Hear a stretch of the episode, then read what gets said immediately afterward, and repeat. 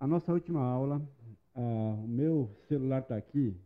Eu gostaria muito de receber a sua avaliação pessoal do curso.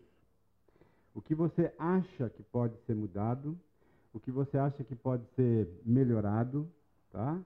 Ah, os dois outros professores que deram aula aqui também, tá? Ah, avalie. É, são duas formas de fazê-lo, ou direto para mim, ou é, o Fábio também pode enviar para vocês um formulário, aí através do formulário você, você é, faz a avaliação também, tá bom? Eu vou pedir para ele fazer isso também, mas se você preferir fazer no meu, no meu particular, tenha a liberdade para fazer, tá bom? Toda e qualquer sugestão, avaliação vai ser muito bem-vinda, porque caso esse curso seja é, novamente ministrado, ele vai ter naturalmente algumas modificações, algumas ah, diferenças deste aqui, porque esse foi o primeiro, a gente não sabia exatamente como, como lidar com a situação. Bom, vamos orar, pedir que Deus nos direcione ah, nessa, nesse último período que temos aqui juntos. Feche seus olhos, baixe sua cabeça, procure mais uma vez aquietar o seu coração a, a nossa é, vida no final do ano parece que ela é mais corrida, mais é, agitada.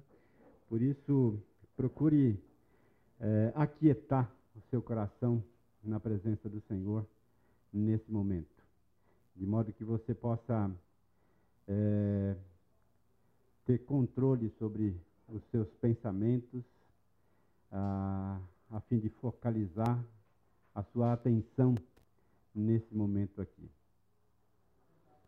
Senhor, nós sabemos que,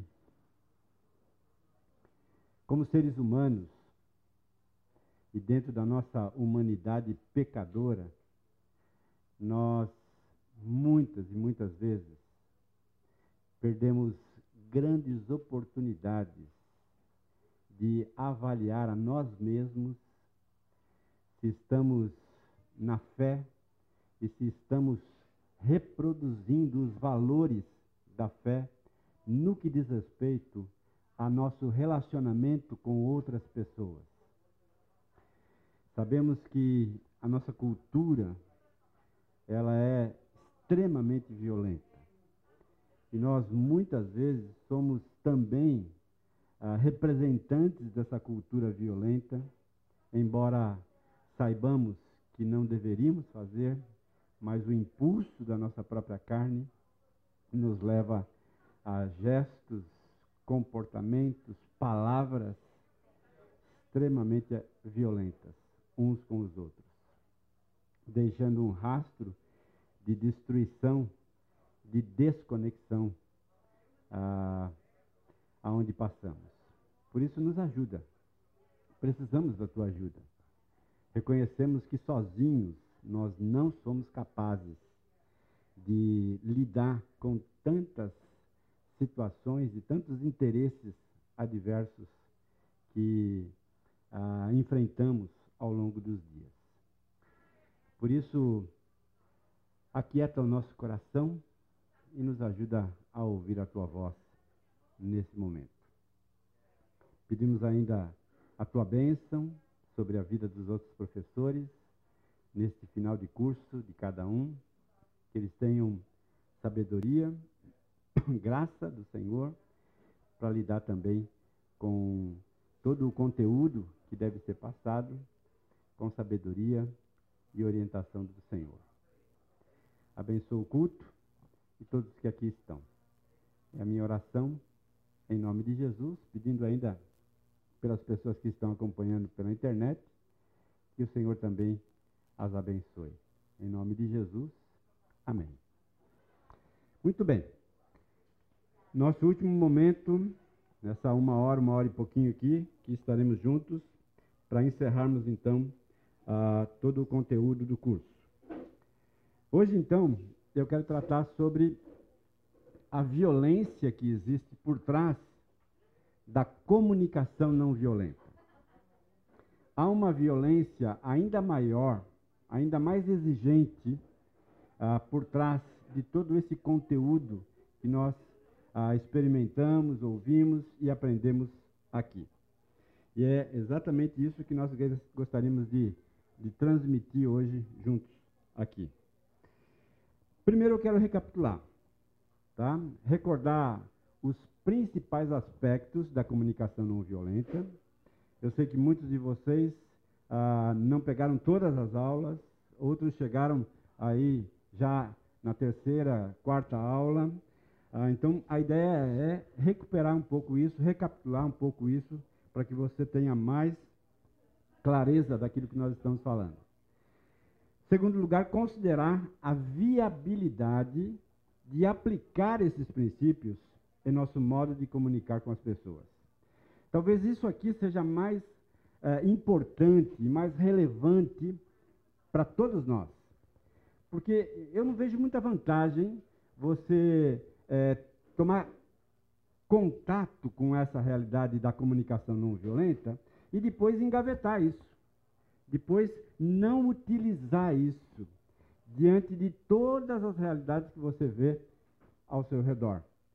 Então, será que é viável ou não é viável? Será que é eficaz ou não é eficaz? Então, uh, trabalhar um pouco com essa realidade com vocês nessa última aula. Em terceiro lugar, então, compreender a existência de uma violência ainda mais exigente por trás da comunicação não violenta. Tá bom? Então, basicamente, nós queremos trabalhar com esses três temas aqui. Tá? Então, vamos lá. Primeiro, recordar os princípios básicos da comunicação não violenta. Definição e objetivo do próprio autor. Tá? O que é que Marshall fala sobre a comunicação não violenta. Os pilares que sustentam a prática da comunicação não violenta e a trajetória proposta aqui pelo curso, contemplando aí todos os exemplos bíblicos que já foram ministrados aqui. Então vamos lá. O que é que o próprio Rosenberg diz sobre comunicação não violenta? Ele diz que CNV se baseia em habilidades de linguagem e comunicação que tendem a fortalecer a capacidade de nos comunicarmos mesmo em condições adversas. Mesmo em condições ah, não tão pacíficas. Então, basicamente, uh, nós vimos de, de, um dos professores aqui, do Vitor, que a comunicação não violenta é um sistema. Né? É, é uma metodologia onde você pode lançar mão de algumas ferramentas que esta metodologia traz para nós, que nos ajuda a nos comunicar com as pessoas de modo pacífico. Então Rosenberg diz, olha, a ideia básica é nutrir você de capacidades, de habilidades de linguagem e de comunicação que proporcionem, então, uma conexão maior entre você e o seu interlocutor. O objetivo é de nos lembrar do que já sabemos. Todos nós já sabemos que um bom comportamento, educação, né? saber falar na hora certa, saber se calar na hora certa, isso tudo, entre linhas, nós já sabemos. Então, pegou isso, tá, como seres humanos, né, ah, e nos ajuda, então, a viver de modo que se manifeste concretamente esse conhecimento que nós já temos. A CNV nos ajuda a reformularmos a maneira pela qual nos expressamos e ouvimos os outros. Talvez o meu grande objetivo aqui seja exatamente esse, né? Fazer com que você repense na hora de falar, como falar, como portar-se em meio a uma situação tensa entre você e uma outra pessoa, ou entre você e o grupo familiar, ou entre você e os irmãos da igreja, ou entre você no seu trabalho, ou entre você, aonde você estiver. Que você seja capaz de repensar antes de falar, de avaliar a situação toda com clareza numa observação profunda daquilo que está efetivamente acontecendo. Os pilares da comunicação não violenta, então, nós tivemos uma aula para cada um desses pilares, tá? Primeiro deles, observação, é o primeiro passo para conseguir entender a situação, ter capacidade de observar, deixando de lado, nesse primeiro momento, julgamentos e as interpretações pessoais, o rotular as pessoas. Nesse primeiro momento, basicamente observe. Basicamente seja profundo na sua observação, na sua compreensão do todo, na sua compreensão daquilo que se está vendo, verificando, ouvindo de toda a situação. Sentimento. Mapeie os sentimentos. Os sentimentos que foram provocados daquela primeira situação, daquela situação que você observou. Então, faça um, uma, um mapeamento detalhado daquilo que provocou nos seus sentimentos. Alguns sentimentos que podem ter sido provocados: raiva, tristeza, ah, ao nomear e compreender a sua responsabilidade e não a do outro. Então, neste ponto aqui, é você perceber os seus próprios sentimentos, mapeá-los e também perceber que você é responsável por esses sentimentos. Jamais eu posso dizer, eu estou com raiva porque você fez. Não, eu estou com raiva porque eu estou com raiva. Né? Ah, eu, eu tenho domínio sobre os meus sentimentos. Nós vamos perceber também nessa aula que a falta de controle e de domínio sobre os nossos sentimentos provoca ainda maior atitudes de violência, posturas de violência, por não ser o gerente dos meus próprios sentimentos por não ser capaz de uh, me controlar com a ajuda que eu tenho de Deus. O Senhor está disposto a nos ajudar. O Espírito Santo está disposto a nos controlar. Mas em várias vezes nós simplesmente optamos por não permitir que ele controle e agimos então de forma impulsiva e destruidora de relacionamentos. Necessidade. Ah, sobre a necessidade, atente-se em quais requerimentos as, as emoções despertam em você. Então, uma, uma, uma colocação que ele faz é que, ah, geralmente, na grande proporção do tempo, esses sentimentos eles são provocados por uma necessidade não atendida. Quando a sua necessidade não foi atendida, você então tende a manifestar sentimentos de ódio, de raiva, de desinteresse e assim sucessivamente. Ah, na aula sobre infância, vocês viram ah, o, o, material que eles têm lá sobre sentimentos e necessidades, né? que nos ajuda a perceber isso né? com bastante eh, nitidez. E, finalmente, então, ao pedido. Né? Por último, vem o pedido. Ah, o que as pessoas podem fazer para ajudar a atender tais coerências e o que eu mesmo posso fazer para isso. Então, aqui, ah, talvez a gente, a gente tenha também um paralelo muito, muito interessante com o pacificador. Né? Porque ele diz assim: ah, nós precisamos de um momento de. Ah, de, de, de acordo, né? onde a gente senta e percebe que pode abrir mão aqui, pode abrir mão ali, para um bem comum. Onde há uma negociação entre eu e a outra pessoa. Ele pedindo, eu pedindo, eu cedendo, ele cedendo.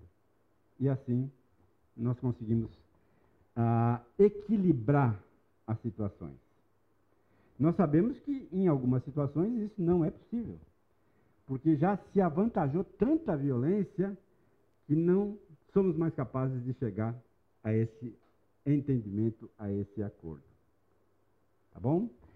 Uh, a trajetória, então, que nós propomos para essa nossa matéria aqui. Né? Lembra que eu, eu, fiz uma definição aí da palavra trajetória, né?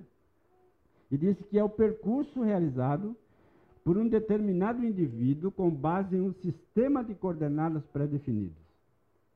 E aí disse, olha, então nós estamos propondo aqui um sistema de coordenadas para a gente chegar então ao nosso objetivo. Composto em quatro etapas aí, tá? Observar como Jesus nos ensinou a fazer e assim agir. Tá? Então, como cristãos, nós temos em Jesus o modelo. Ele é o modelo para que eu me espelhe, para que eu olhe para ele e faça como ele fez. Ele é o tudo o que eu preciso para aprender a me relacionar com as pessoas, para aprender a falar, para aprender tudo aquilo que é necessário para um bom relacionamento com as pessoas, pautado pela verdade de Deus. Então, como Jesus fez, eu devo fazer. Assumir responsabilidades pelos próprios sentimentos. Lembra que eu falei do apóstolo Paulo? Né? Ah, nós, nós lemos lá, é, 2 Coríntios 3, 4 e 5. Ah, vamos lá. 2 Coríntios, capítulo 3.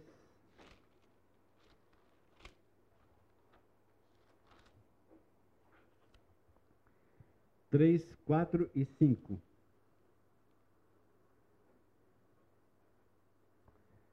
É 2 Coríntios 3, isso. Ah, estando já manifesto como carta. É 2 Coríntios mesmo? É, 2 Coríntios 3. Estando já manifesto como carta de Cristo, produzida pelo nosso, nosso ministério, escrita não com tinta, mas pelo Espírito de, do, Deus, do Deus vivente, não em tábuas de pedra, mas em tábuas de carne, isso é, nos corações. E é por intermédio de Cristo que temos tal confiança. Ah, vai lá para. Não, é aqui mesmo, é aqui mesmo, isso mesmo, né? Ah, e aí colocamos assim a, a seguinte questão, né? Nós somos responsáveis por tudo aquilo que fazemos ou deixamos de fazer, tá? O apóstolo Paulo chegou a um momento na vida dele que ele se olha e lá em 1 Coríntios 15 ele diz: Eu sou o menor entre os apóstolos. É? Eu entendo que eu sou o menor entre os apóstolos. Isso foi escrito 50 depois de Cristo. Tá? E aí, em Efésios 3,8, já 60 depois de Cristo, tá? ele diz assim: Eu sou o menor de todos os santos. Então, o menor entre os apóstolos, o menor entre todos os santos. E lá na frente, depois de dois anos, para Timóteo, ele diz: Eu sou o principal dos pecadores. Então, essa progressão de compreensão dele mesmo é que eu e você precisamos perceber. Que à medida que nós vivemos, maior então é a compreensão de nós mesmos. Maior é a nossa compreensão dos nossos pontos fracos, dos nossos pontos fortes e maior, então, é a habilidade que nós adquirimos de não entrar em vãs discussões. E não entrar em brigas que não vão valer a pena, que não vão trazer absolutamente nenhum benefício para nós. Então, à medida que eu convivo com Cristo, mais nítido fica a minha realidade espiritual. E o apóstolo Paulo é emblemático nisso. Menor dos apóstolos, menor de todos os santos, principal dos pecadores. Entendendo que qual era a situação dele. E eu e você precisamos entender também qual é a nossa situação espiritual para perceber a nossa inadequação e a nossa vulnerabilidade. Terceiro, reconhecimento das necessidades manifestas por trás dos sentimentos. E aí eu usei João 8,32 falando sobre a verdade. Né? A verdade liberta. A verdade de quem eu sou, a verdade de como eu me comportei naquela situação, traz a libertação que eu preciso. Ocorre que muitas vezes nós simplesmente camuflamos determinados sentimentos que nós temos e não os encaramos como verdade. Determinada situação aconteceu que despertou em mim uma fúria tremenda e eu ajo com base naquela, naquela situação, naquela fúria. E aí, então, no momento de, de, de, de avaliar aquilo, eu digo, ah, mas não foi bem assim. Né? Não, quando eu chego à conclusão de que eu fui furioso, raivoso, e falei isso, isso e isso, e não deveria ter feito, tomo contato, tomo conta da situação e falo a verdade para mim mesmo, aí então eu tenho o início de uma retomada. Enquanto eu ficar colocando panos quentes, enquanto eu ficar colocando é, é, é, uma, uma, peneira né, ah, para me proteger do sol, eu vou me queimar do mesmo jeito e eu vou me auto-enganar daquela situação. Verbalizar o que gostaria de pedir ao outro, que irá enriquecer, então, a minha vida. E a gente encontra lá em Filipenses capítulo 3 essas verdades. Como tudo isso aqui nós já falamos e discutimos juntos, é uma recapitulação, tá bom? O segundo objetivo aqui para a nossa aula, tá? Considerar a viabilidade de aplicar esses princípios em nosso modo de comunicar com as pessoas. É viável? Não é viável? E aí então nós falamos sobre o fenômeno chamado de ruído branco, que nós vamos abordar mais aqui.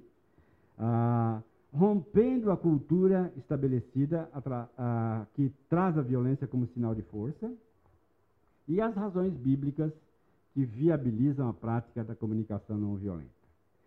Então vamos lá.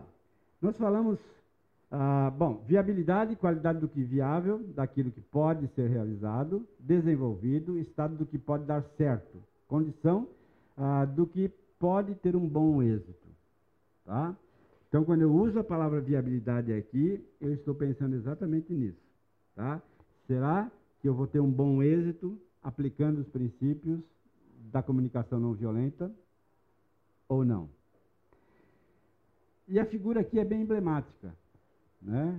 Nós temos dentro de nós e fora de nós também, culturalmente falando, esse cabo de guerra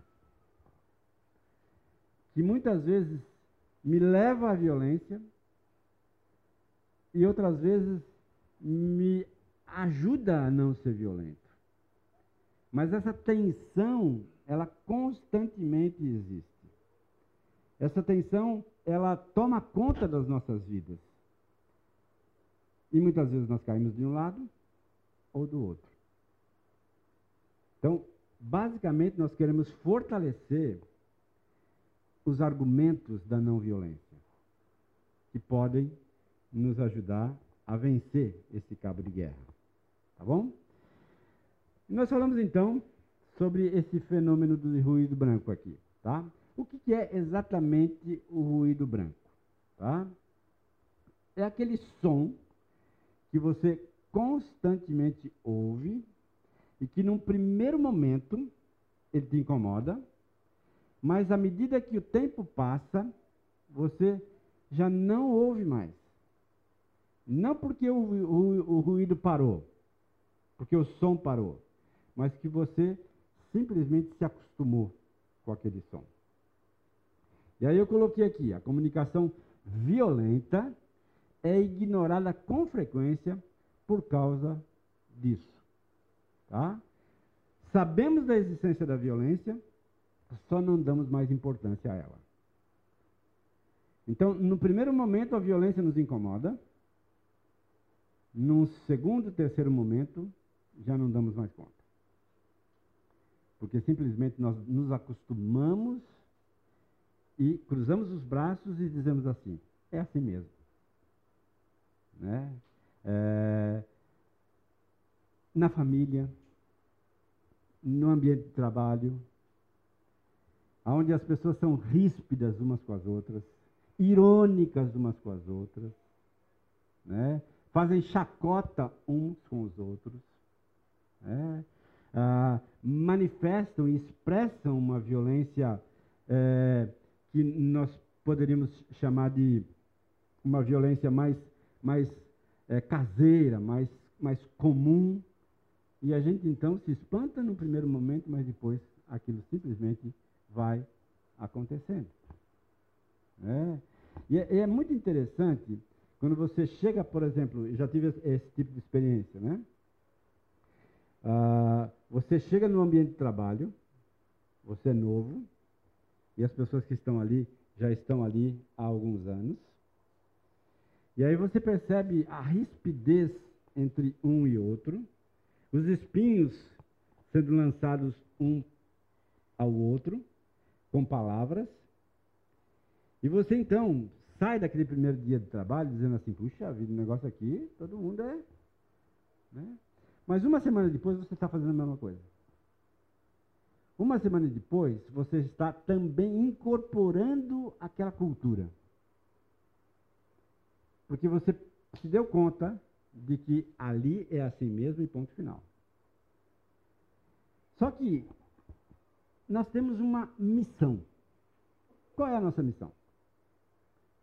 Proclamar as virtudes daquele que nos chamou das trevas para a luz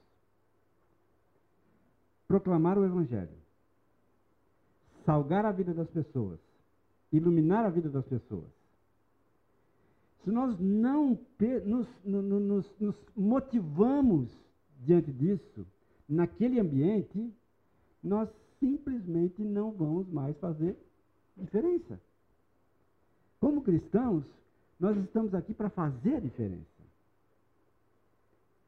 Quando o sal não salga mais, ele serve para quê? Para ser lançado no lixo, no fogo. Não tem mais sentido.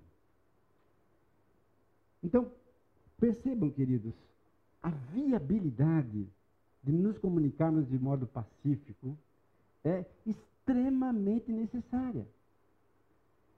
Da gente não permitir que esse ruído branco tome conta da nossa vida e a gente então não mais se importe com a violência existente nos relacionamentos e na intimidade que nós temos com as pessoas, quer no trabalho, quer na família, aonde você uh, trafega aí.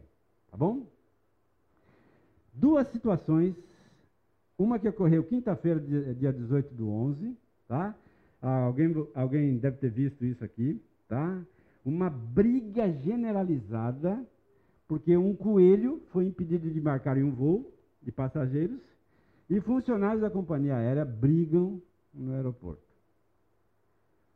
Agora, você lendo essa matéria, você percebe o seguinte: os donos do coelho, um casal, tinham toda a documentação. Tinham todas as licenças para que aquele animal fosse embarcado e fosse viajar os funcionários da companhia não tinham todas as informações e disseram para o casal: não pode embarcar com coelho. Essa sua documentação aqui só serve para cachorro e gato. Coelho não pode. E aí o que aconteceu? Uma discussão que se acalorou e virou em pancadaria. São raros os momentos que a agressão acontece sem uma conversa. Parece que a dinâmica é essa. A agressão física, ela só se dá mediante um desentendimento de palavras. Isso é realidade. Efetivamente aconteceu. Na nossa cidade, 21, domingo passado, em Campinas. Briga entre um motorista e um motoboy. Tem agressão, atropelamento e uma pessoa ferida em Campinas. Vídeo gravado por testemunhas mostra que motorista perseguiu motociclista após ele ser agredido com capacete durante a discussão. Um motoboy que não tinha nada a ver com a história foi gravemente ferido. Se você vê a, a, o, o, vídeo né, que está na internet, você percebe então que o dono do carro branco e o mo motoboy param, porque momentos antes o carro tinha fechado a moto, tá? E eles estão conversando. E a conversa se acalora. E eles começam a perder o controle das palavras, até que em um dado momento o rapaz da moto pega o capacete e dá uma capacetada no braço do motorista. E o motorista então sai em perseguição até pegar a moto, descer do carro e brigar fisicamente com aquela pessoa. Né?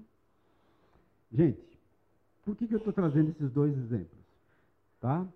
Para mostrar para vocês quanto é necessário que eu e você prestemos atenção nisso. Porque tanto eu quanto você é, trafega por esses ambientes. Isso aqui foi no Taquaral, ao redor dali do Taquaral. Tá? Violências assim ocorrem no shopping, violências assim ocorrem na padaria, violências assim ocorrem em todos os lugares. Então, precisamos necessariamente nos habilitar com ferramentas adequadas para não permitir que as coisas cheguem assim. Porque briga de trânsito, eu e você estamos vulneráveis a isso. Né? Nós estamos expostos a isso. Então, a ideia é mostrar para você o quão viável é a comunicação não violenta nos nossos dias. Tá bom? Ah, eu falei também sobre essa cultura, né? um peculiar jogo da vida, nos é ensinado desde cedo e se assemelha então a um jogo de tênis. Os componentes desse jogo sou eu, o meu interlocutor ou adversário, a bolinha, a comunicação em palavras, ganha quem melhor esconder os seus sentimentos, pois mostrá-los é sinal de fraqueza, o que daria uma vantagem ao meu competidor. Né? No caso da moto e do carro, ah, se não há o revide do motorista, o que iria acontecer? A interpretação de quem estava vindo, vendo. Ah, é fraco. Isso aí né, é, é cachorro morto. Pode bater que ele não vai fazer nada. Né? Então, isso é cultura. É, é, é, a gente é massificado diante dessa, dessa cultura. Tá? É um clima de competição, de ataque, de defesa, de medo, de culpa, de vergonha. Tudo isso está envolvido nessa competição.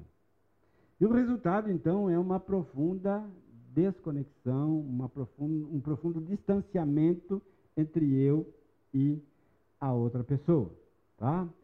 Quando então a gente rompe essa cultura e nos vulnerabilizamos, nos tornamos conscientemente fracos diante daquilo que se espera,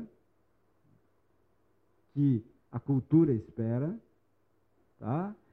Ah, e deixamos o outro conhecer nossos sentimentos, esse jogo para de fazer sentido.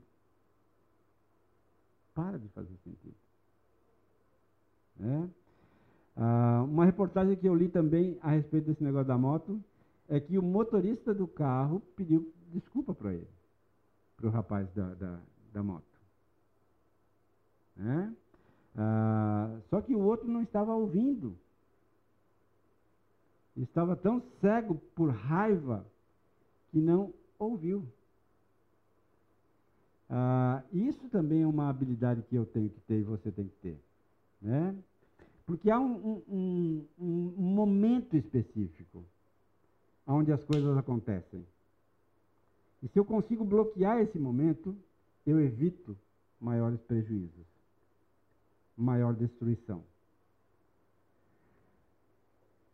Essa identificação, ah, o, o parágrafo anterior aí, aquele que era adversário agora se identifica comigo, porque ele também sente as mesmas fraquezas que eu.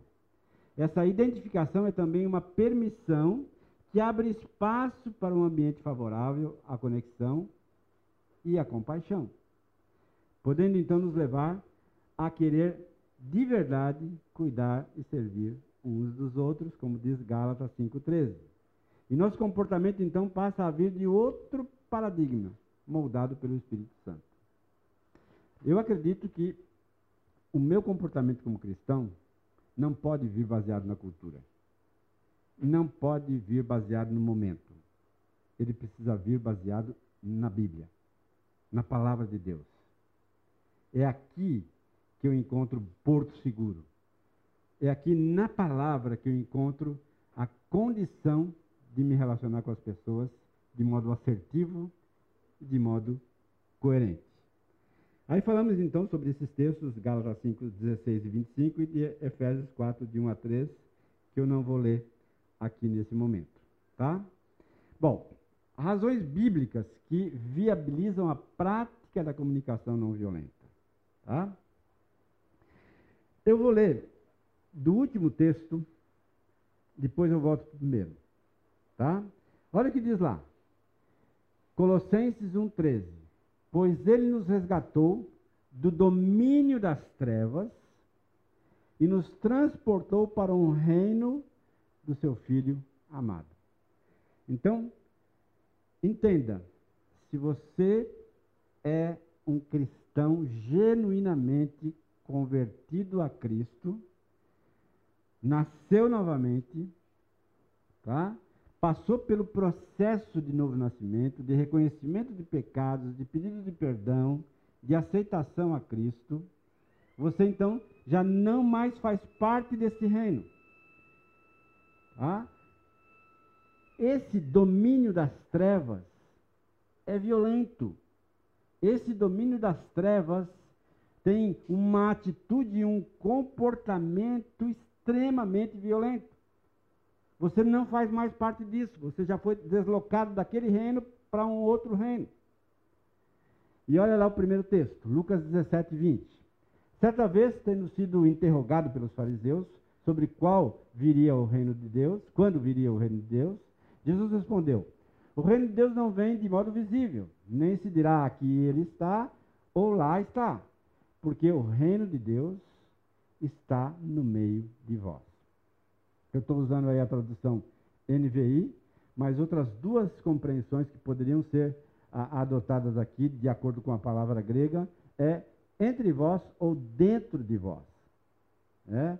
O fato é que o reino de Deus está em você ou no meio de nós. Tá?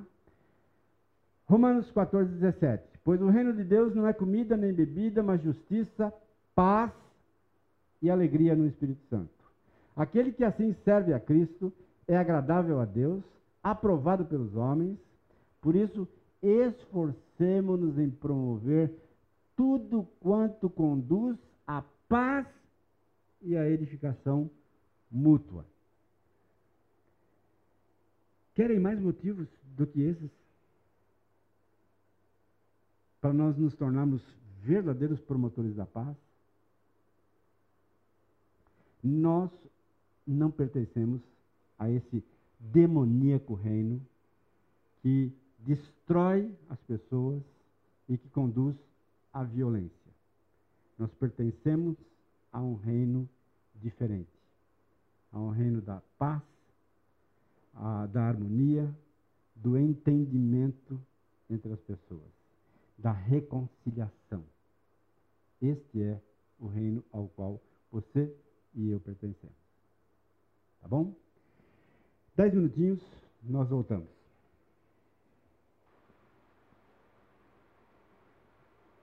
Compreender a existência de uma violência ainda mais exigente por trás da comunicação não violenta. Então, nós queremos percorrer esses pontos todos aí. A minha luta e a sua luta contra o nosso próprio egoísmo, as obras da carne manifestas nos sentimentos, a necessidade de manifestar o fruto do Espírito Santo e a urgência em pedir a Deus que transforme o nosso estilo violento de comunicação. Quer seja ele em palavras, quer seja ele em gestos, em comportamento, em atitude, nós precisamos ah, conectar nossa vida à vida de Deus através de Jesus, rogando a Ele que nos ajude a ter uma atitude e um comportamento adequado. Ah, eu sintetizei ali ah, os quatro pontos e pilares da comunicação não violenta. Tá? Ah, observei o fato, tá? o fato foi objeto da minha observação. Tá? Em relação a isso, eu me sinto os meus sentimentos em relação ao fato, tá?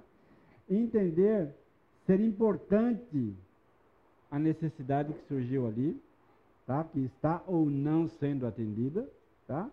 e a, a disposição aí, minha e do outro, de a, responder positivamente a um pedido feito. Tá? Então eu coloquei lá. Aí, existe um tipo de violência que insiste em querer fazer a minha vontade e não a de Deus, chamada egocentrismo. Nós, como seres humanos, pecadores que somos, insistimos em entrar numa briga generalizada com Deus, para que a minha vontade seja feita e não a vontade de Deus, para que o meu ponto de vista prevaleça e não o ponto de vista de Deus. E isso é uma tensão enorme dentro do nosso coração. Porque constantemente nós queremos sentar no trono. Eu gosto muito daquele, daquele, ah, daquele gráfico da comunidade estudantil e profissional para Cristo, onde eles colocam um, um círculo, e é bem interessante isso. Eles, eles dizem: olha, a sua vida está dentro desse círculo. Tá? E esse círculo tem um trono. Tá? E você está sentado nesse trono. Eu. E enquanto eu estou sentado no trono, o que acontece com os interesses? Família, finanças, é, fam, é, comportamento familiar, trabalho, e assim sucessivamente, todos os interesses que você e eu estudo, é, ficam todos bagunçados, porque a gente não consegue equilibrá-los, porque nós somos os donos da situação. Mas eu estou me referindo a alguém que tem Cristo no coração. E Cristo então está fora. Não está comandando. O que, é que precisa acontecer? Cristo precisa entrar e sentar no trono do meu coração e eu preciso ficar fora. E quando isso acontece, todos esses interesses começam a tomar forma, começam a a se organizar corretamente. Porque agora quem está dando as cartas é Deus e não eu. Enquanto eu insisto em gerenciar minha própria vida, os meus interesses ficam bagunçados. Mas quando eu me coloco no meu lugar e permito que o próprio Senhor se sente no seu lugar, as coisas então começam a acontecer.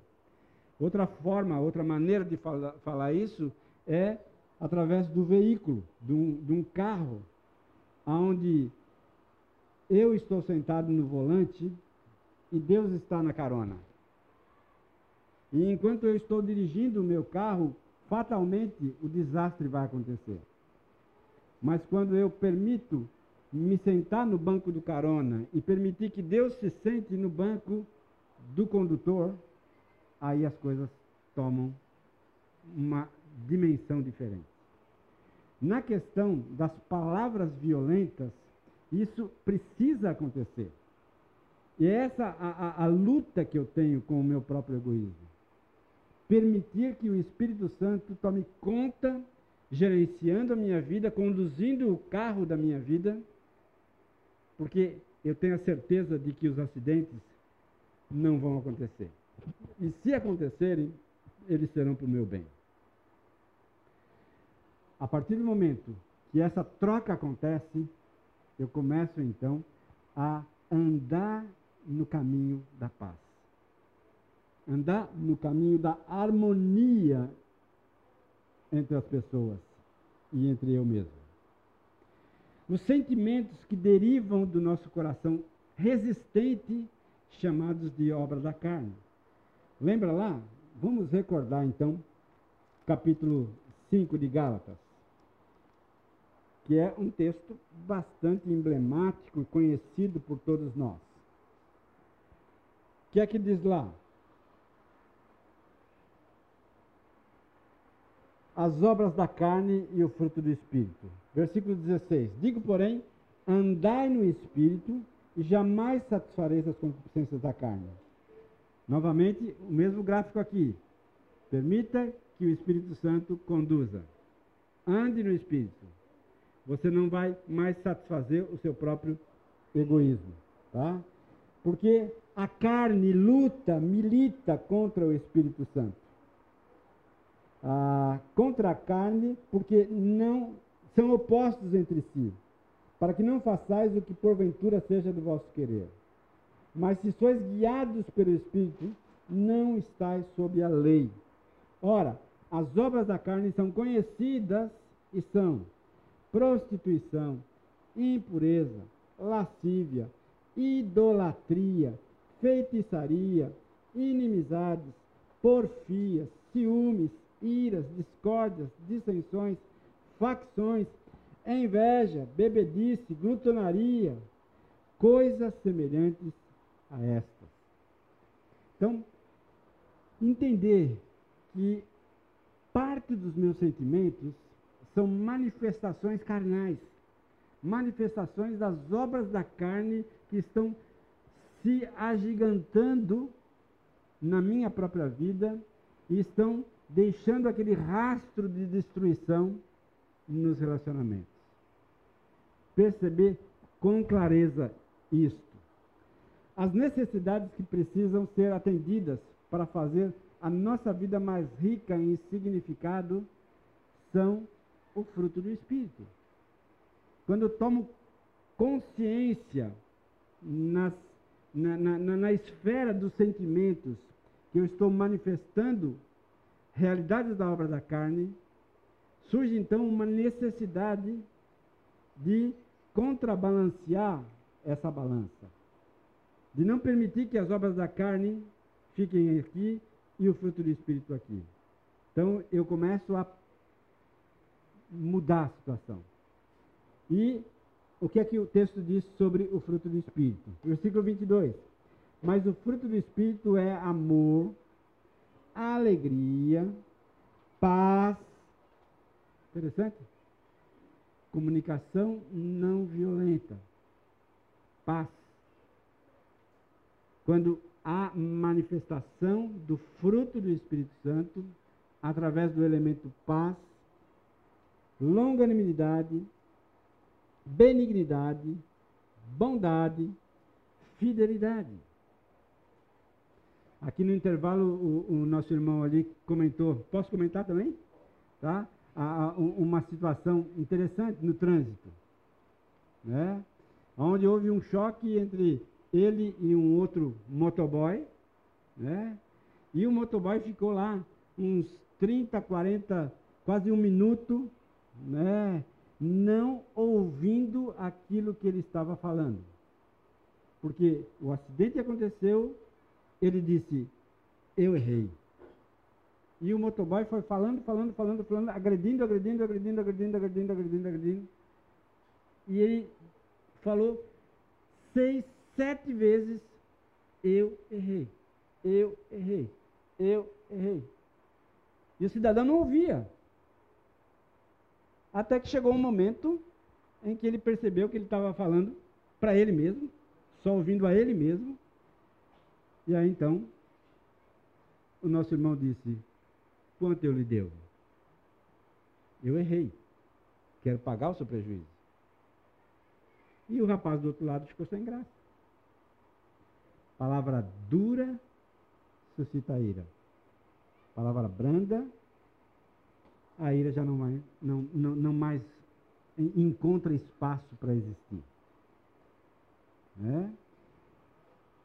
Mais uma vez, ande no Espírito.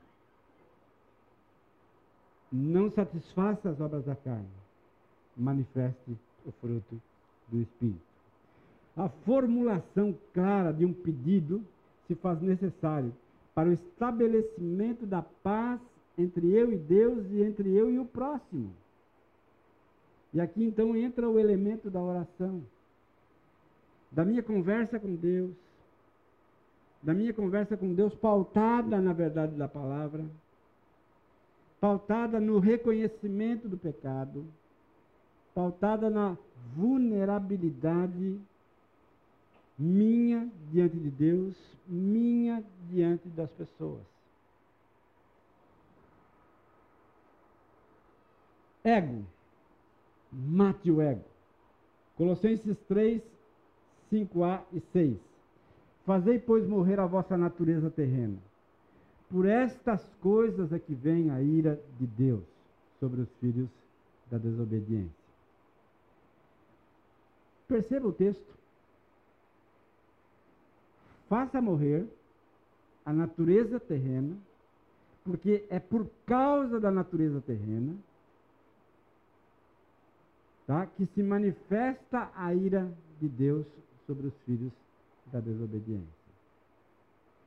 Então, o start dessa manifestação da ira de Deus sobre os filhos da desobediência é a nossa natureza apegada aos valores daquele reino de maldição, reino de pecado, reino regido por Satanás, que é o príncipe deste mundo Ao perceber isso, se abre uma cortina diante de mim, onde eu percebo o que eu preciso fazer para controlar essa realidade. Como é que a gente deve matar o ego? Efésios 4, 22, 23 e 24. Ah, nós já estamos cansados de ouvir esse texto, mas ele é muito, muito preciso na sua colocação. 4:22 diz assim, no sentido de que quanto ao trato passado, trato passado, comportamento passado, atitude passada, né, que estava relacionada ao reino das trevas, que me fazia violento, que me fazia uma pessoa intragável, Queridos, eu, eu posso afirmar a vocês que eu era exatamente assim. Com manifestações claras do reino das trevas. Ah, por conviver numa sociedade violenta. É. Eu me converti com 21 anos. Há cinco anos eu fui professor de capoeira numa comunidade em São Paulo, onde as palavras não existiam e a violência era agigantada. Onde havia muito controle de Satanás sobre a vida das pessoas. Mas quando eu tomei conhecimento do Evangelho, a minha vida mudou efetivamente. Aquele comportamento é, extremamente agressivo passou a se tornar um comportamento mais dócil. Porque o Espírito Santo começou a dominar aquela violência, a dominar aquele espírito crítico, ah, agressivo, de modo então as coisas começarem a tomar. Ah, mas esse processo foi importante, do despojar-se do velho homem, né? tirar o velho homem. Né? Alguns ilustram, é como se você ah, tivesse um dia de trabalho e chegasse com a camisa toda suada em casa, e você então despoja aquela camisa. Você tira aquela roupa surrada, é, manchada de suor. Você então renova com o espírito do vosso entendimento, que é o que diz lá o verso 23. E vos renoveis no espírito do vosso entendimento. Pega então uma camisa nova, cheirosa, limpa, higienizada. Né? E passa então a se comportar através dessa realidade nova. Né? E à medida que vai passando, você vai se revestindo do novo homem. Do novo homem que foi ah, criado por Cristo. Né? E vos revistais do novo homem, criado segundo Deus, em justiça, retidão, procedentes da verdade. E esse é o processo que nós já conhecemos, mas é o processo que constantemente eu e você precisamos passar. Não é um processo único. Ele não está dizendo aqui sobre conversão. Conversão é um processo único. Ele está falando aqui sobre santificação. E santificação é um progresso que você vai ah, galgando degrau por degrau até chegar aonde Deus quer que você chegue. Então, esse processo nos ajuda e ilumina o nosso caminho para que possamos então ser pessoas agentes da paz. Obras da carne. Identificar e comunicar com clareza a realidade das obras da carne, que insistem em se manifestar durante o processo de comunicação. Eu peguei aí a idolatria ah, como sendo o elemento lá das obras da carne, tá? mais emblemático ah, quando se fala em comunicação. Tá? Ah, existe uma progressão de um ídolo dentro de nós, que passa por essas etapas todas aí. Né? Eu desejo vingança, cobiça, luxúria. Parte então de um desejo intenso dentro de mim, de um desejo que ah, não dá trégua, que constantemente eu estou ah, envolvido com ele e ele comigo.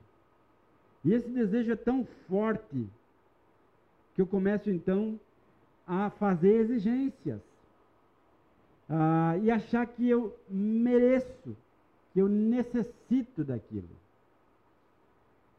Por isso que eu estou contrabalanceando aqui a questão da comunicação não violenta. Eu disse que quando um desejo, quando uma necessidade não é atendida, há a manifestação de um sentimento agressivo. egoísta. Então, perceber isso, que um, um ídolo está se agigantando dentro de mim, me colocando novamente no trono da minha vida, me colocando novamente naquele, naquela, naquela posição que eu batalhei para tirar. O ídolo então está galgando espaço dentro de mim. E eu começo então a me tornar exigente, achando que eu necessito e que eu mereço tudo aquilo. E aí então isso me coloca numa situação de julgar, né? de me tornar crítico, de condenar as pessoas. Ah, não apenas de condenar, mas de ah, ser o responsável pelo castigo dele, que é a última etapa aí, Lembra que todo ídolo exige um sacrifício. Então, alguém tem que ser, ser sacrificado para que esse meu ídolo permaneça no seu lugar. E agora, esse sacrifício pode, pode ser in, é, é, imposto através de uma comunicação violenta, pode ser imposto através de uma gest, é, de, de, de, de, uma, de, uma, de um comportamento facial aonde eu condeno sem palavras, aonde eu condeno com olhares, aonde eu condeno com uma postura física extremamente condenatória, crítica e destruidora da outra pessoa. Por isso, a necessidade de que o Senhor Jesus esteja no trono da minha vida para que ele controle as palavras, os gestos, o comportamento, para que ele controle tudo. E se eu sei que o meu ponto fraco é falar demais, eu preciso constantemente pedir a Deus que me ajude a me calar. A me calar. É. A semana passada o Fernando falou é, bem interessante sobre a questão do julgamento, né? E, e da crítica, é, do julgamento pecaminoso que nós fazemos, sem muitas e muitas vezes ter todo o conhecimento da situação, sem ao menos observar com profundidade a situação. E aí nós nos colocamos então numa situação de ser juízes dos nossos irmãos, nós então os julgamos e os castigamos. Eu me lembro muito bem meus pais ficaram é, é, casados 50 anos. Ah, e era de uma geração, duas gerações, três gerações para trás, onde eu me lembro do meu pai chegar em casa, ah, depois de um, de, um, de um dia de trabalho, né, ah, e haver uma discussão entre eles, e meu pai me sentar na mesa e a minha mãe chegar com o prato de comida, colocar na frente dele, e ele ficar parado, sem falar palavra nenhuma. E aí ela dizia, não vai comer? Ele disse, vou comer com a mão. E aí então ela tinha que ir lá pegar o garfo, pegar a faca, dar na mão dele, para que ele coma. Né? Isso em função de um momento passado de discussão entre eles. E passava uma semana de silêncio do meu pai e de aflição da minha mãe. E a gente presenciava essa realidade. Essa realidade que o subterfúgio usado pelo meu pai era o silêncio. O silêncio para castigar.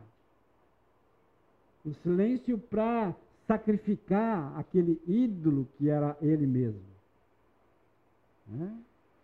E é, é, é muito interessante que parte da minha vida eu encarei aquilo como sendo normal. É assim que funciona. Né?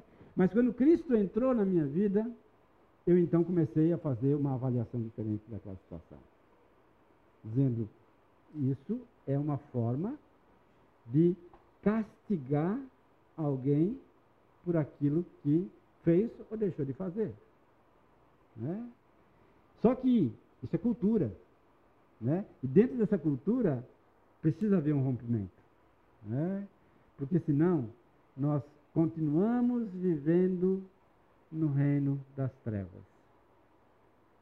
Ocorre, queridos, que não é possível você pisar na canoa de Deus e continuar com os pés na canoa do mundo. Porque o rio vai abrindo e você não consegue mais equilibrar. Ou você vai para um lado ou você vai para o outro. Então, quebrar esse processo é necessário para que nós consigamos trabalhar corretamente com a comunicação não violenta. Ah, tudo isso que eu falei para você aqui está no livro ah, Conflitos no Lar e as Escolhas do Pacificador, tá? que é esse livrinho aqui, que vale a pena você, você ler, se você não leu, ah, vale a pena você adquirir. Tem na, na livraria aí, é muito legal, muito interessante. Tá? Ah, para o cristão que deseja e busca a paz em seus relacionamentos, é uma necessidade a ser manifesta as marcas da presença do Espírito Santo através do fruto do Espírito. Olha o que diz o autor da comunicação não violenta, o Marshall. Assim, a comunicação não violenta é apenas uma manifestação do que entendo por amor. Tudo aquilo que eu elaborei da comunicação não violenta é uma manifestação do meu entendimento sobre o amor. Dessa maneira, é parecido com os conceitos judaico-cristãos de amor ao próximo, como a ti mesmo, e de não julgar para não ser julgados. A comunicação não violenta realmente surgiu a partir de uma tentativa de entender esse conceito de amor e de como manifestá-lo, como praticá-lo. Cheguei à conclusão de que amor não é só algo que sentimos, mas algo que manifestamos, algo que fazemos pelos outros como uma doação. Essa é a base. O amor precisa estar envolvido. Só que lembra, o amor é o quê? Parte integrante do fruto do Espírito. Quando eu amo, eu estou manifestando o fruto do Espírito. Tá bom? Alguma colocação? Podemos seguir? Então vamos lá. Tá? Ah, os nossos pedidos precisam visar a glória de Deus. Por isso, em oração, podemos responder a algumas perguntas que nos ajudam a não errar o alvo. Tá? Então tem um questionamento aí, um questionário aí, onde você pode responder algumas perguntas. Com o que eu estou preocupado? O que que pela manhã toma conta dos meus pensamentos e à noite continua tomando conta dos meus pensamentos? Qual é o foco das atenções. Ah, como eu completaria essa frase? Se ao menos, então eu ficaria feliz, realizado e seguro.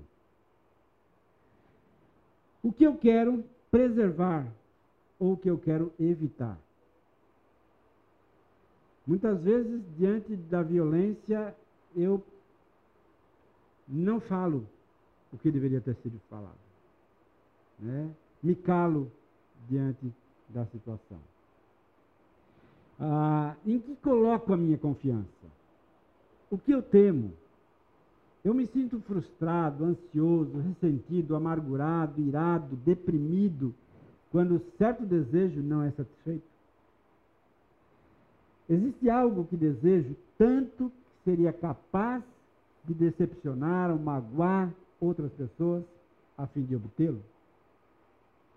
Uma avaliação profunda de você mesmo. Tá bom? Ah, esse slide nós já trabalhamos um pouco com ele, né? Ah, então Jesus lhe disse: Embanha a tua espada, pois todos os que lançam mão da espada, a espada perecerão.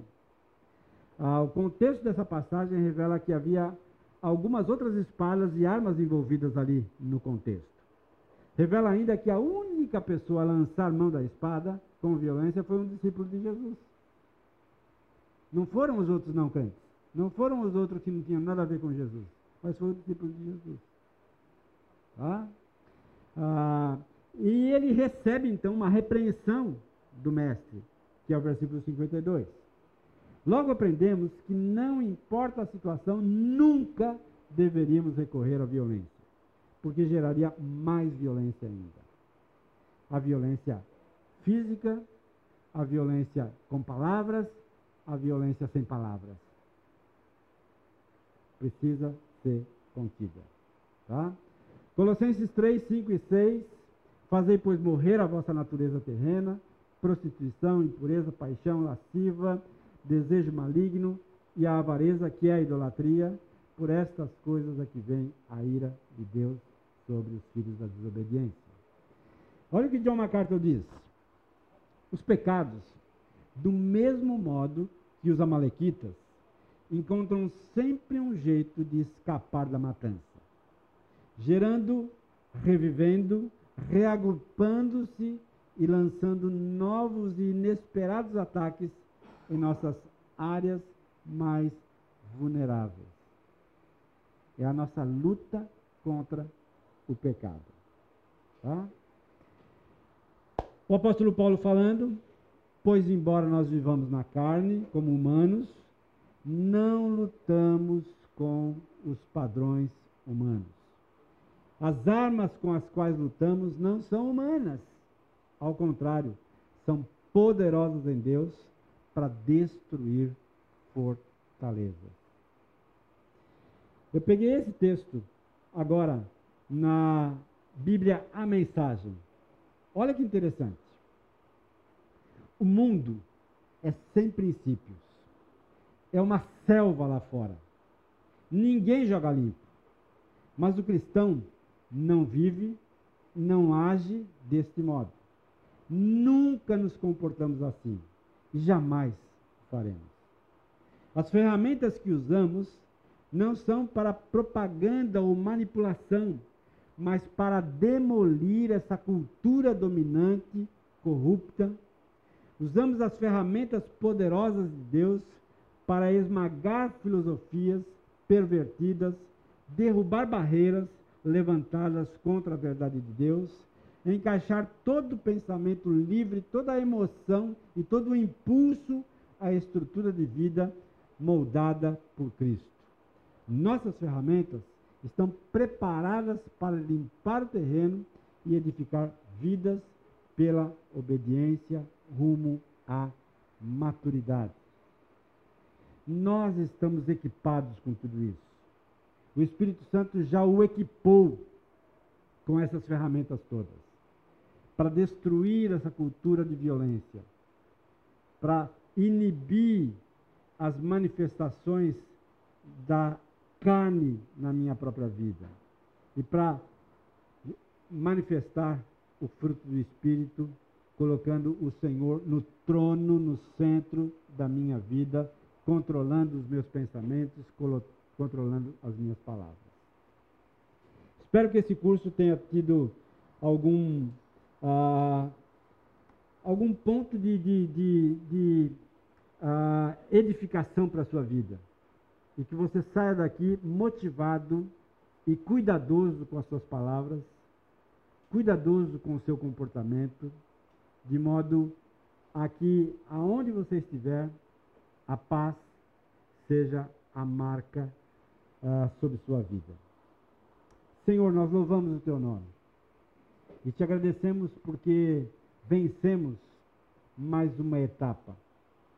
Mas, ó Deus, mais uma vez, reconhecemos a nossa necessidade do Senhor. Precisamos da tua ajuda. Precisamos da tua ajuda como esposo, como esposa, como filhos, como filhas, como cristãos nesse mundo, como membros desta comunidade, como trabalhadores lá no mundo onde estamos envolvidos, mas que o Senhor nos dê a graça, a capacidade o fortalecimento que precisamos para manifestar paz através dos nossos gestos, palavras e comportamento. Que a tua graça seja sobre as nossas vidas. Oramos com gratidão, em nome de Jesus. Amém, Senhor. Muito obrigado, que você tenha um bom domingo.